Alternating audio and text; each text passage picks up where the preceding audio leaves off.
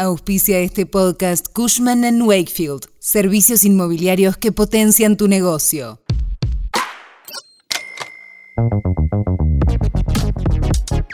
Los directores que tiene cada país en el Fondo Monetario Internacional aprobaron la revisión de las cuotas del organismo, y esto se traduce en un aumento de los recursos que puede aportar y que además es un primer paso para analizar la baja de sobrecargos, la tasa extra que paga Argentina, en sus créditos. Hoy te contamos más detalles. Cuando arranca el día en el tren volviendo a casa o mientras salís a caminar, nosotros te contamos qué pasa y te hacemos la economía más fácil. Soy Melina Greco y esto es Economía al Día, el podcast de El Cronista. Seguinos en nuestro canal de Spotify y escuchanos todas las mañanas.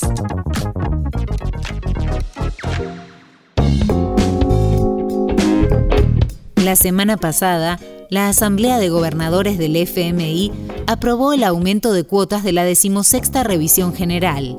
Las cuotas de los países miembros van a aumentar un 50%. Finalmente le dieron luz verde a una recomendación del directorio ejecutivo a cargo de Cristalina Georgieva que brinda orientación sobre el tamaño de la capacidad crediticia del FMI y la combinación de recursos. En ese marco, la titular del fondo había anticipado que si se daba el aumento de cuotas, se podría analizar la baja de sobrecargos en los préstamos que viene reclamando Argentina, lo que le implica un sobrecosto de mil millones de dólares anuales en los repagos que debe afrontar nuestro país. La resolución prevé mantener la actual capacidad crediticia del fondo. La cuota de la Argentina representa el 0,67% del poder de voto en el FMI. El gobierno de Javier Milei está renegociando el programa de facilidades extendidas.